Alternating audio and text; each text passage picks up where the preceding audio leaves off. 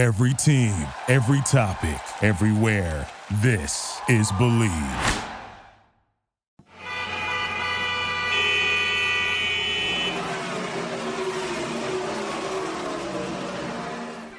This is Garage LA, Garage Latino. We don't talk about football here. We don't talk about golf. No. We are two Latino gearheads, David. and Ricardo, that are lucky to test the latest cars for you. So you can make a better decision when you are ready to buy. But there is more. Since we are Latinos and we have more than 50 years doing this, we have our own opinions and don't have pelos en la lengua to be nice for the sake of it. News, opinions, and our verdict, Latino styles on things on wheels y al que no le guste que se chingue. Garage Latino on Bleav Network starts now. Welcome back, my friends. We are in Garage LA. And again, remember, you can download the podcast for Garage LA or Garage Latino through Spotify or Amazon Music. And Garage LA and Garage Latino are broadcasted through the Bleav Network every week. Uh, we don't talk about football. No, we don't talk about baseball. Once in a while, we talk about golf in a different manner.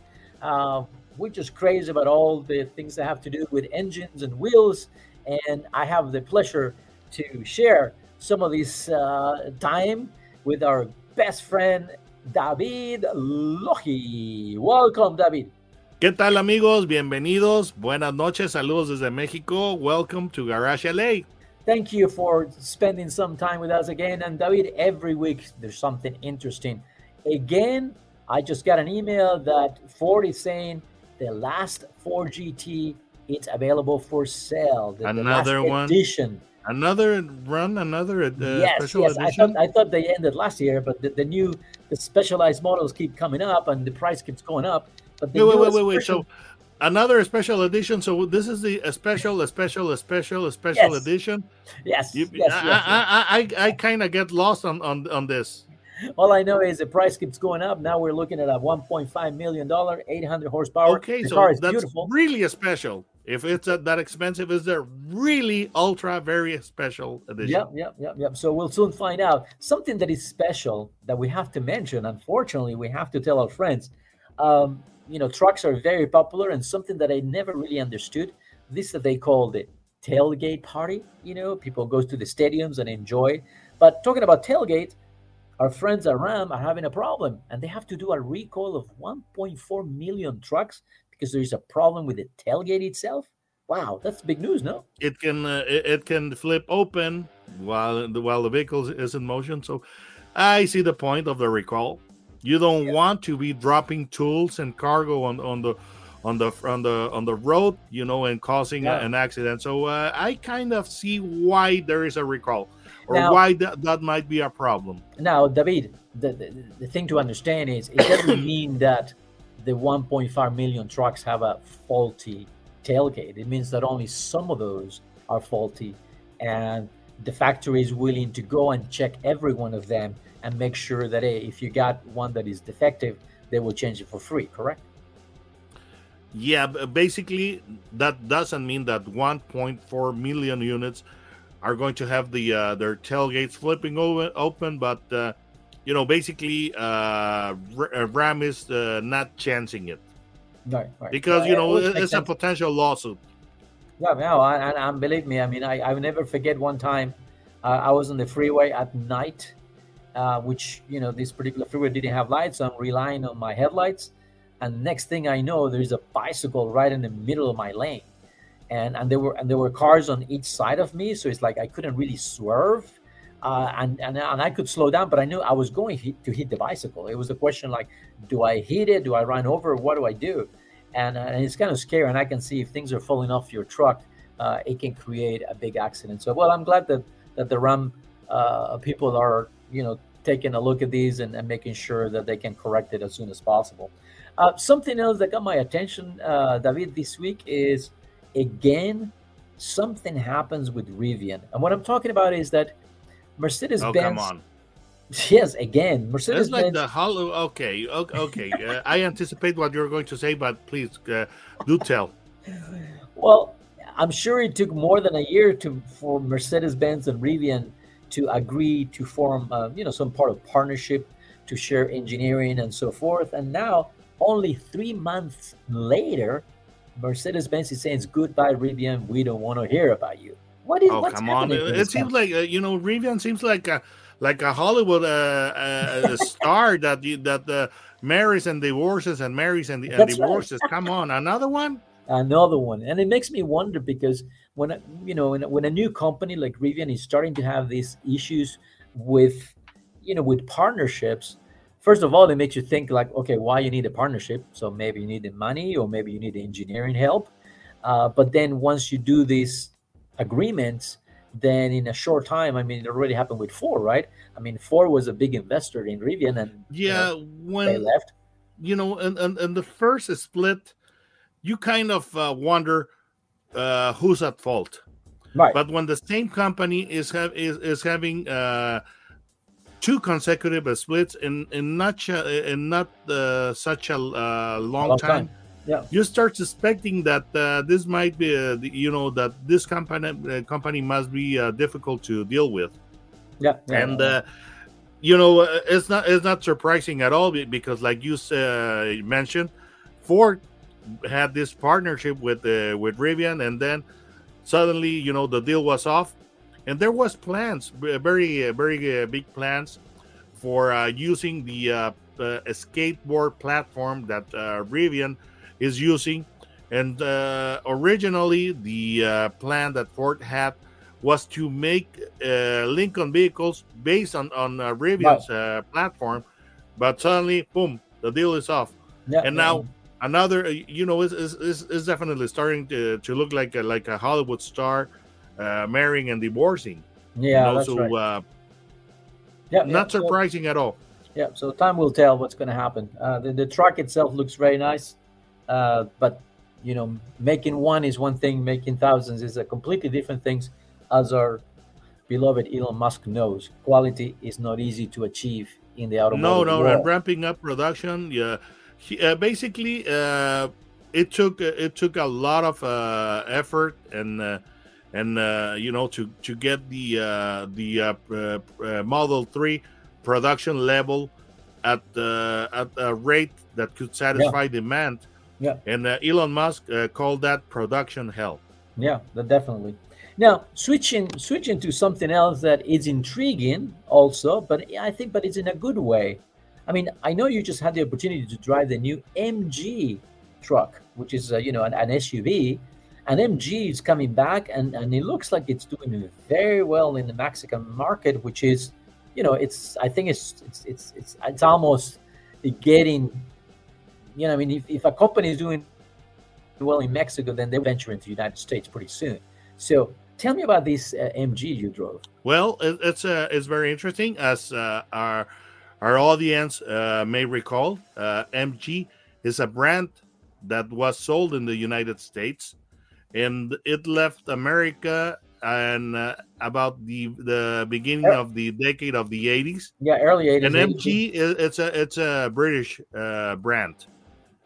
Right. Morris uh, MG stands for Morris Garages. Yep. And uh, this brand has a long tradition uh, in in in, uh, in the UK. But this brand yeah, you know, uh, fell in uh, fell uh, uh, fell fell in disgrace by so, the so beginning that, of the something that through history has been sort of common with British brands, right? I mean, it seems like most of the British brands have some economic troubles along the way, and they're being purchased by other companies. Uh, so that's yes. nothing surprising. yes, and uh, so M- MG went under in the in the decade of the 2000s and uh, was sold the brand was sold as as as, as did uh, Rover, because uh, for a time MG and Rover were sister brands. Right. Not uh, but the, the but the thing is this that uh, MG was sold, and the Rover was sold, and uh, ended up in the in the hands of a of a Chinese company. Eventually, MG uh, switched uh, hands in, in China and ended up being part of the of the SAIC SAIC uh, company, which is the largest in in in the in China.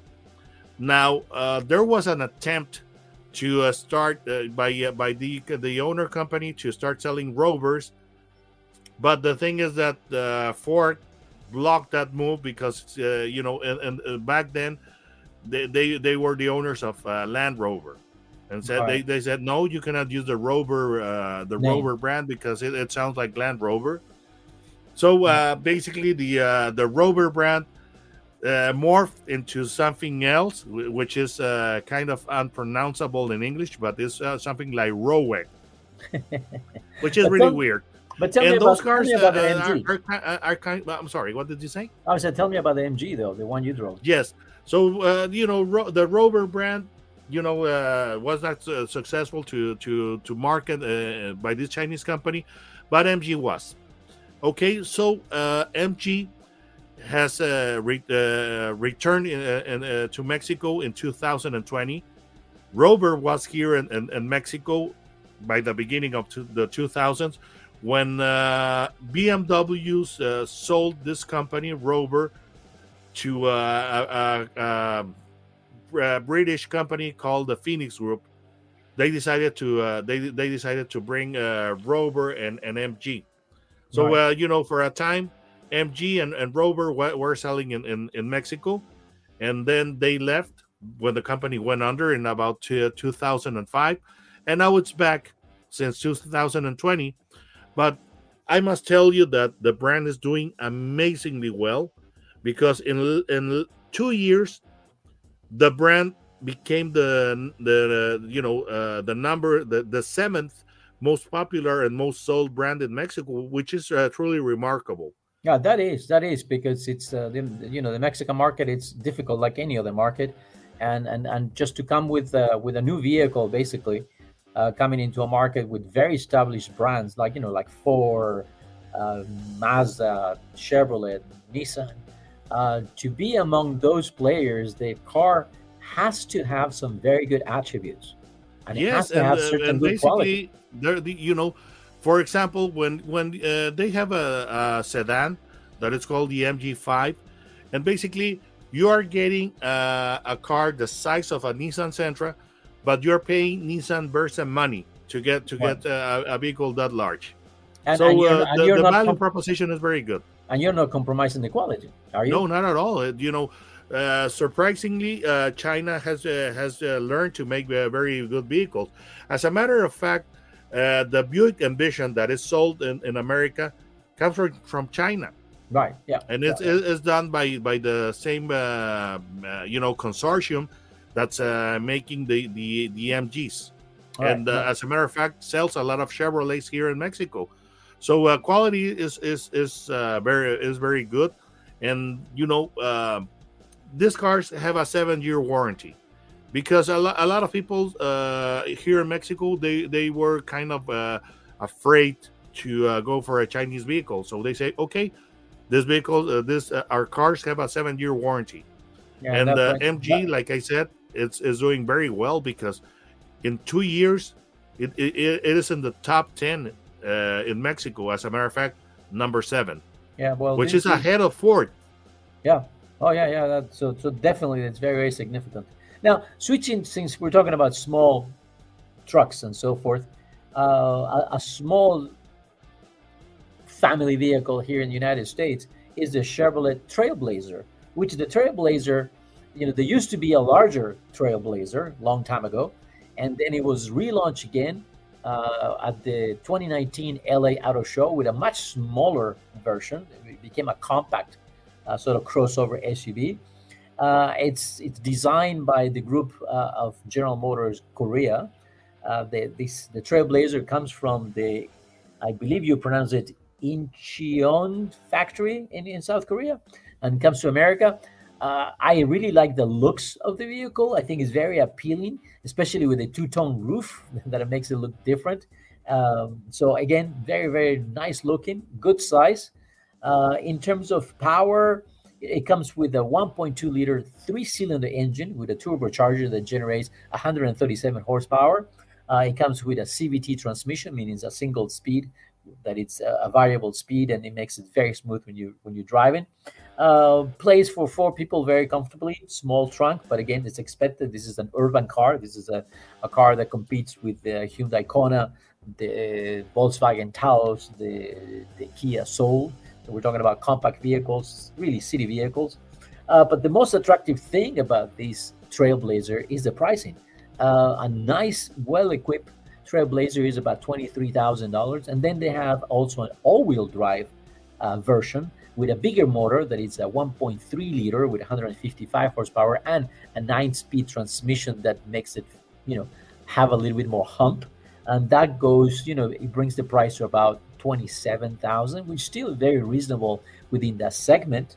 Uh, I, I really like the vehicle when I drove it, and I keep thinking, you know, for the city, it's it's pretty good. Now, of course, when we're talking about twenty three thousand dollars, something has to give. You have to have a compromise somewhere. And some of the things that I notice that, and it's very difficult to sort of pick on the vehicle because you're looking at, hey, it's only twenty three thousand dollars. You can't have everything that you want. Uh, the, for example, the, the the touch screen is seven inches, which is small for today's world. And I also thought that you know the, the radio system, the audio system, it has only four speakers.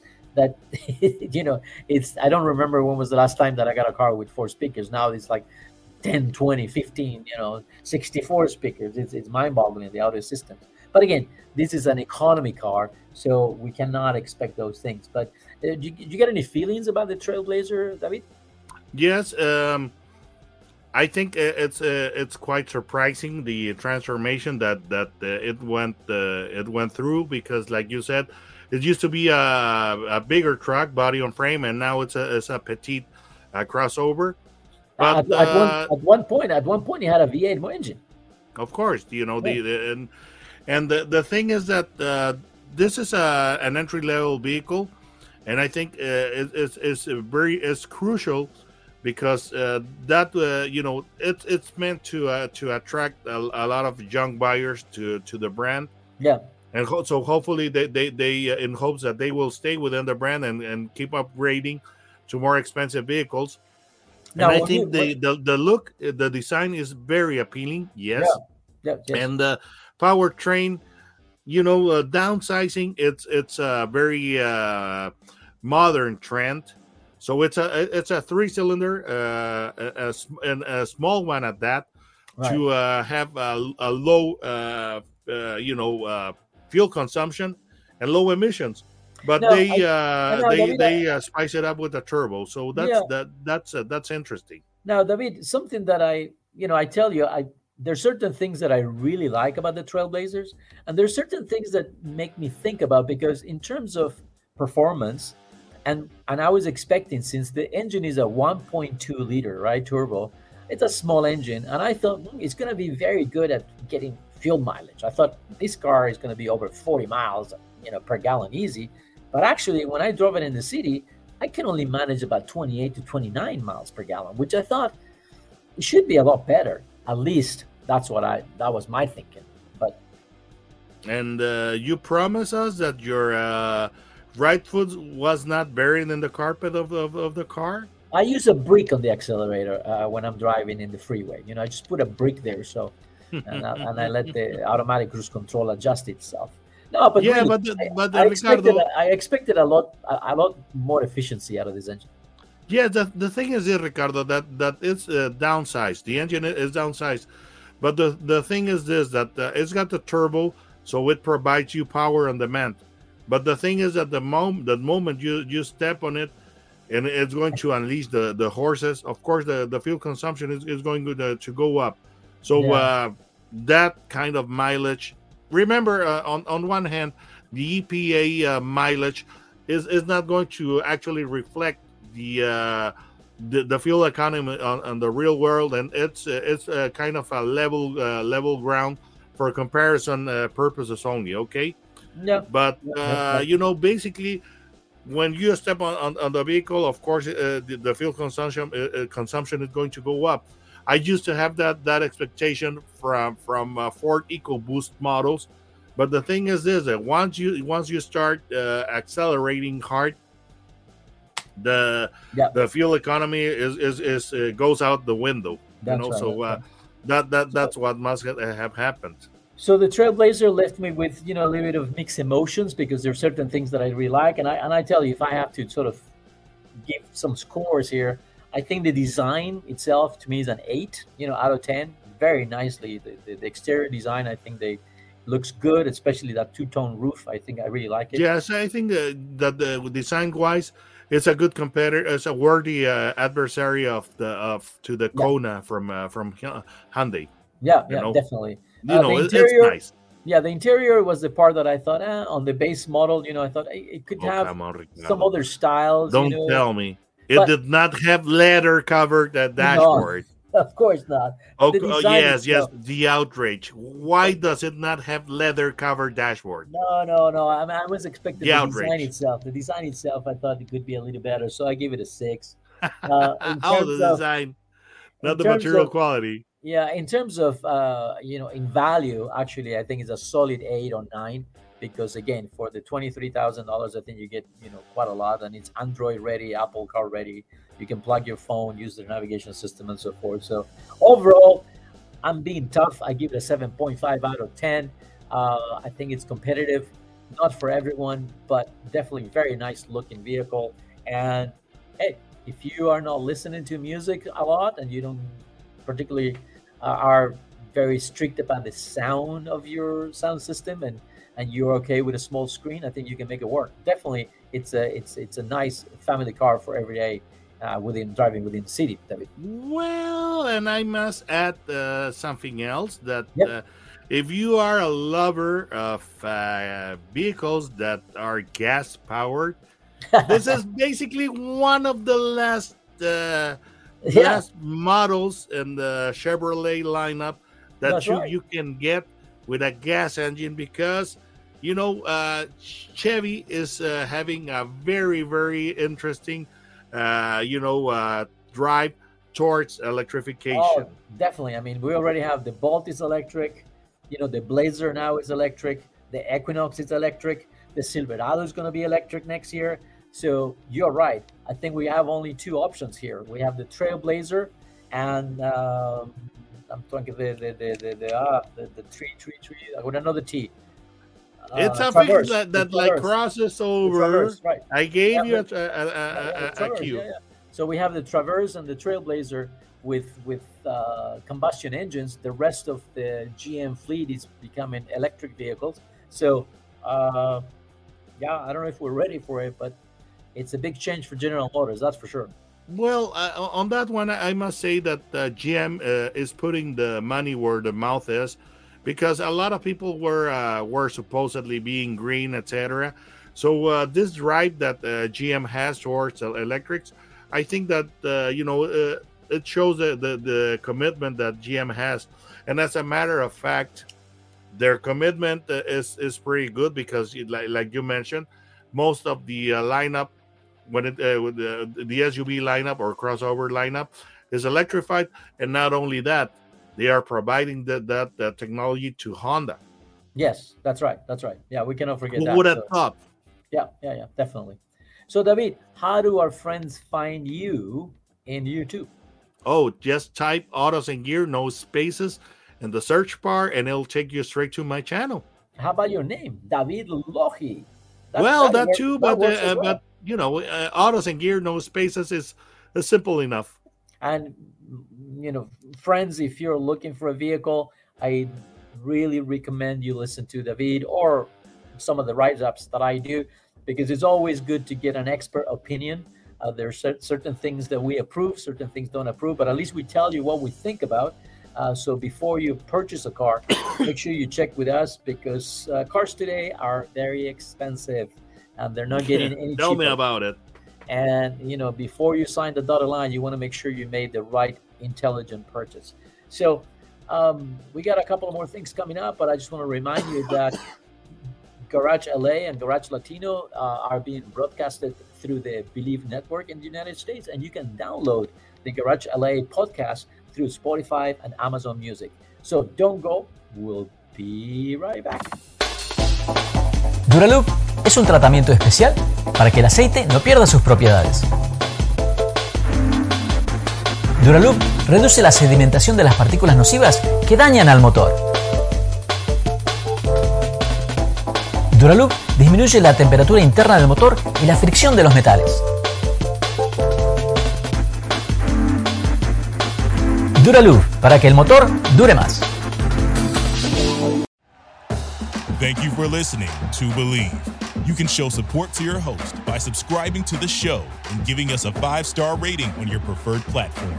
Check us out at Bleav.com and search for B L E A V on YouTube.